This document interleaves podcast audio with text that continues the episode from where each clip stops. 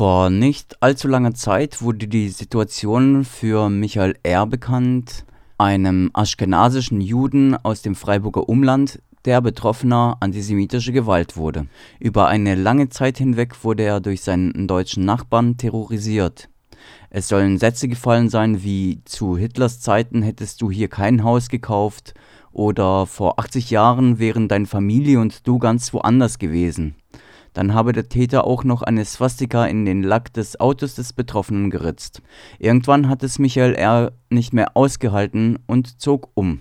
Die rechtliche Auseinandersetzung mit der Situation hat sich ebenfalls sehr lange gezogen. Während ein Strafverfahren gegen Michael R. selber zügig vonstatten ging und dieser wegen einer Ohrfeige, die er dem antisemitischen Nachbarn verpasst haben soll, zu einer Geldstrafe verurteilt wurde, schienen die juristischen Mühlen in dem Fall gegen den antisemitischen Täter länger zu mahlen. Letztendlich wurde das Strafverfahren gegen eine Zahlung von 1500 Euro vorläufig eingestellt, wie das Amtsgericht auch per Pressemitteilung informierte Hilfe für Betroffene antisemitischer Gewalt leistet OFEC. Mit einer Mitarbeiterin sind wir nun im Gespräch. Wie würdest du die Arbeit von OFEC beschreiben?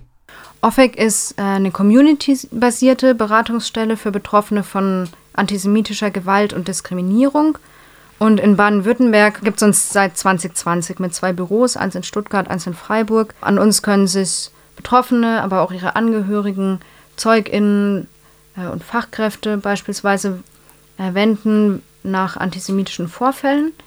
Ähm, dabei ist wichtig, ungeachtet der strafrechtlichen Relevanz. Also wir arbeiten nicht mit so einem engen Gewaltbegriff, dass wir nur beraten, wenn ein strafrechtlicher Kontext vorliegt. Oftmals ist er ja auch gar nicht von Anfang an äh, so ersichtlich oder äh, bekannt, genau, sondern eben das ganze Spektrum von diffusen, uneindeutigen Situationen über Diskriminierungskonstellationen bis hin eben offener Gewalt. Da können sich die Betroffenen an uns wenden.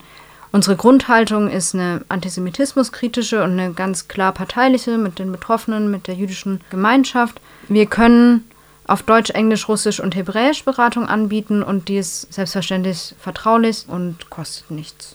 Was ist deine Einschätzung? Warum hat sich das in dem Fall gegen den antisemitischen Nachbarn von Michael R. so lange gezogen und wie bewertest du die vorläufige Einstellung des Verfahrens? Hm, warum sich jetzt dieser konkrete Fall so lange hingezogen hat, da müsste ich jetzt spekulieren. Ich bin keine Juristin und kann da nicht aus der Innenansicht berichten.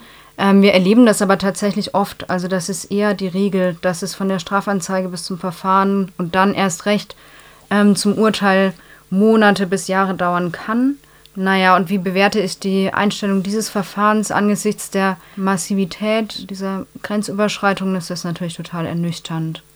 Was bedeutet das für jüdische Menschen, wenn solche Verfahren sich über Jahre ziehen und dann auch noch eingestellt werden? Grundsätzlich ist die Verarbeitung von Angriffen ganz stark davon abhängig, auch wie das Umfeld reagiert. Also wie wie groß die Erfahrung des Ernstgenommenwerdens, des, der Anerkennung der eigenen Erfahrung ist. Der Betroffene selbst hat ja gegenüber der Badischen Zeitung und SWR sehr deutlich zum Ausdruck gebracht, dass es für ihn eine große Enttäuschung ist. Er musste äh, aus Angst um seine Familie das Haus sogar verkaufen, hat dadurch, meine ich, auch einen wirtschaftlichen Verlust gehabt. Die Familie musste umziehen. Das ist wirklich ganz gravierende Auswirkungen. Kann ich jetzt in diesem konkreten Fall natürlich nicht sagen, aber ob die vielleicht auch eingedämmt hätte werden können, wenn das schneller gelaufen wäre. Und zur Einstellung des Verfahrens, das ist natürlich so, sowohl die lange Dauer als auch, dass es dann eingestellt wurde, ist natürlich eine große emotionale Belastung auch. Ne? Es äh, erschwert ähm, solange das Verfahren läuft, sowieso kann man damit nicht abschließen. Es wird unweigerlich nochmal auf einem zukommen,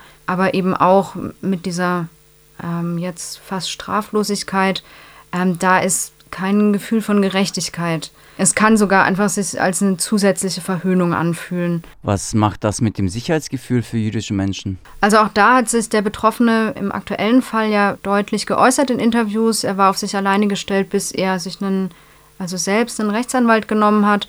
In dem Fall ähm, genau war sein Sicherheitsgefühl dermaßen beeinträchtigt, dass er keinen anderen Weg gesehen hat, als ähm, eben sein Haus zu verkaufen mit seiner Familie wegzuziehen. Sogar der Antisemitismusbeauftragte des Landes sagt aus eigener Erfahrung, dass es Situationen geben kann, wo man sich vom Rechtsstaat alleine gelassen und nicht geschützt fühlt.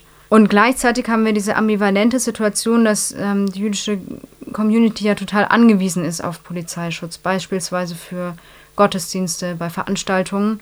Und vielleicht ist auch gut, sich nochmal zu vergegenwärtigen, dass jetzt gerade dieser, ähm, diese Einstellung ähm, des Verfahrens in einem Zeitraum fällt, wo alle paar Tage es Angriffe gab, gewalttätige Angriffe auf Synagogen. Und auch das erzeugt so ein sehr großes Unsicherheitsgefühl. Was ratet ihr Betroffenen, wie damit umgehen? Ich kann mir nämlich vorstellen, dass es nicht nur zusätzlich kräftezehrend ist, sich neben der Verarbeitung der Grenzüberschreitung auch noch um den rechtlichen Weg zu kümmern. Die Statistiken, das hohe finanzielle Risiko und eben so ein Fall der Einstellung, die motivierten sicherlich auch zusätzlich. Würdet ihr als OFEC trotzdem dazu raten, Strafanzeige zu erstatten? Das kann ich überhaupt nicht so pauschal beantworten. Das hängt ganz stark vom einzelnen Fall ab. Beispielsweise Wohnumfeld, das ist natürlich ein ganz besonders vulnerabler Bereich, wo ein strafrechtliches Vorgehen gegen Personen aus der Nachbarschaft sowohl genau der erforderliche Schuss vor den Bug sein kann, als auch noch größeren Eskalationen führen kann. Da gilt es natürlich ganz genau abzuwägen, was im Sinne der Betroffenen tatsächlich das Wünschenswerteste wäre. Grundsätzlich äh, würde ich aber nicht abraten von Strafanzeigen. Genau, das kann tatsächlich für die einzelne Person durchaus, wenn es gut läuft, auch sehr, ein sehr ermächtigendes Gefühl sein, eben doch auf offiziellem Wege eine Anerkennung des erlittenen Unrechts zu bekommen. Und selbst wenn es der einzelnen Person erstmal nichts hilft, weil ein Verfahren eingestellt ist, verdichtet sich natürlich durch ähm, vermehrte Strafanzeigen ein Bild und es entsteht ein politischer Handlungsdruck, der dann eben schon über eine längere Zeit hinweg gesehen auch was verändern kann. In diesem Fall war der Antisemitismus offensichtlich. Sehr oft wird Antisemitismus jedoch nicht so deutlich wie hier, sondern versteckt sich hinter Codes. Wie ist deine Einschätzung? Wenn offener Antisemitismus ohne merkliche Konsequenzen bleibt, fühlen sich TäterInnen dann vielleicht bestärkt, ihn auch offener auszudrücken? Ja, das ist auf jeden Fall eine naheliegende Sorge, ne, die ja auch zum Beispiel die Vorsitzende der israelitischen Gemeinde, äh, Irina Katz, gegenüber der Badischen Zeitung so geäußert hat. Das ist auch bei rechter und rassistischer Gewalt nicht anders, dass eine Aussicht auf Straffreiheit oder sehr geringe Strafen doch durchaus ermutigend wirken kann. Da muss man auch nochmal gut äh, differenzieren und auch so ein Erwartungsmanagement machen, was eben im Bereich der Strafjustiz überhaupt erreichbar ist und wo es einfach auch um gesellschaftliche Verhältnisse und Strukturen gibt, die auf vielen Ebenen angegangen und verändert werden müssen. Oft wird versucht, solche Situationen als Einzelfall abzutun, um anscheinend ein Bild der geläuterten deutschen Gesellschaft zu zeichnen, in der die Shoah erfolgreich aufgearbeitet wurde und die aus der Geschichte gelernt hat und in der es gar keinen Antisemitismus geben darf. Erkennst du trotzdem eine Systematik? Ich würde auf jeden Fall sagen, dass es, dass es sich um strukturelle Probleme handelt, also insofern ja, systematisch. Mir kommen da zwei Aspekte in den Sinn.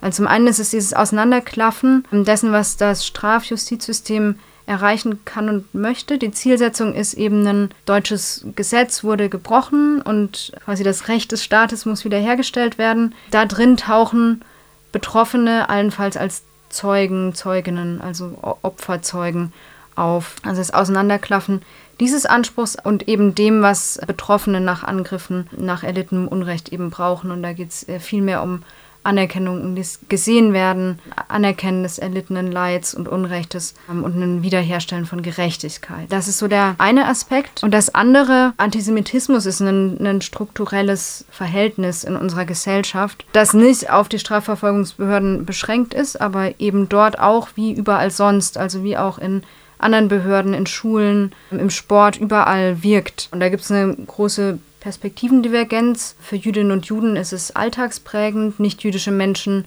nehmen es oftmals gar nicht wahr oder sind erstaunt, dass es das immer noch gibt. Äh, was nicht verwunderlich ist, wenn man bedenkt, dass es für die allermeisten nicht-jüdischen Menschen Antisemitismus eben im Kontext des Geschichtsunterrichts als ein historisches Ereignis behandelt wird oder da ihr Kontakt zum Thema ist. Deswegen würde ich sagen, auf jeden Fall strukturelles Problem, gesamtgesellschaftlich gesehen. Und da braucht es, ne, wie ich eben schon sagte, äh, Sensibilisierung, Professionalisierung, in diesem Fall insbesondere bei Polizei, aber auch Schulen, Hochschulen, äh, anderen Behörden etc. Wenn wir das Interesse für nicht-jüdische HörerInnen geweckt haben, wie können diese euch bzw. ebenfalls Betroffenen antisemitischer Gewalt denn helfen? Zum einen würde ich sagen, den eigenen Blick schärfen. Es ist ganz wichtig zu verstehen, dass Antisemitismus eben nicht nur ein intellektuelles Problem ist, dem man irgendwie beikommen könnte, wenn man die Diskussion um die richtige Definition oder ne, die richtige Gesellschaftstheorie, den richtigen theoretischen Blick darauf gewinnt, sondern es ist einfach eine reale Gewaltpraxis, der Menschen ausgesetzt sind, die sich in konkreten Erfahrungen niederschlagen. Das anzuerkennen und dafür den eigenen Blick zu schärfen, würde ich sagen, ist der erste und wichtigste Schritt. Grundsätzlich können sich eben auch ZeugInnen, die nicht selbst betroffen sind, jederzeit gerne bei uns melden zur Einordnung von Vorfällen. Wir beraten auch zu Meldemöglichkeiten jenseits der strafrechtlichen Wege und sind da gerne ansprechbar. Und wie seid ihr erreichbar?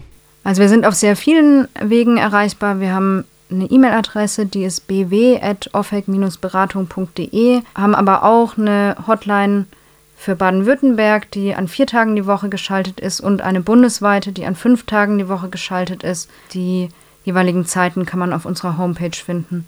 Auch einfach OFEC-Beratung. Und grundsätzlich kann sich wirklich jeder selbst betroffen oder auch beobachtend oder verunsichert durch bestimmte Situationen bei uns melden. Und wir versuchen eine gemeinsame Einordnung, Sortierung und eben zu gucken, welche Handlungsoptionen sich bieten.